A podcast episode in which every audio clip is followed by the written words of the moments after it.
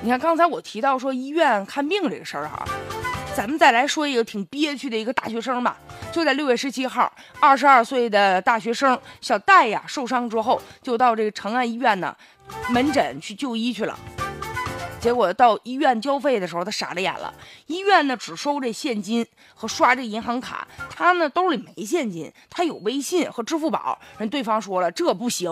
后来小戴没办法呀，就只能啊同学搀着他呀，跑到一公里多以外的一家茶叶店换了五百块钱现金了。最后又被搀回医院才进行治疗的。你说这脚本来受伤啊，到医院了就牙咬着就挺着呗，就挺难受的。作为患者来说。然后呢，还非得说因为这五百块钱被架着到一公里以外的这个店里面就换完钱之后再来，对于伤者来说确实忍受了很大的痛苦。这好在不是啥疾病，你说这要是个急诊怎么办？现在啊，去菜市场买个菜是吧？你到先进的地方人都能用手机支付呢，怎么着就到医院门诊就非得需要现金和银行卡呢？就咱们医院是不是也得与时俱进呢？就是现在这个年代呀，确实啊，医院的技术也得更新了。有那么难是个难事儿吗？记者就走访啊，就发现呢，就是这个七家医院有两家医院可以使用这手机支付，五家都不能用。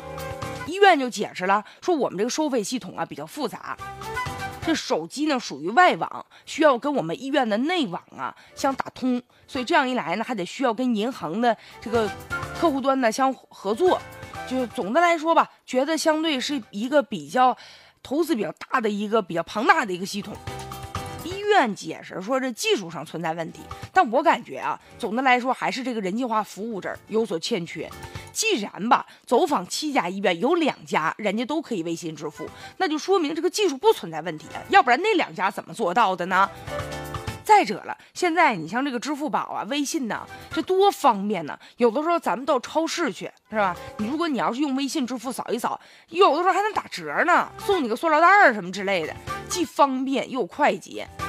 所以说呀，现在这个微信支付啊，咱们这个医院能不能啊？比如说，现在就可以专门嘛，申请一个院方专门的支付宝或者是微信。这样一来呢，这个患者可以跟这个院方公众的这个支付宝加个好友啊，公众号加一个微信，然后转账，那不也一样吗？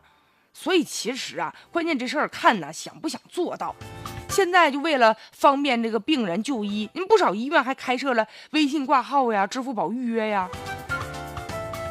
再者说了，你像这个贵州省卫计委啊，还要求医院做到什么呢？先诊疗后付费。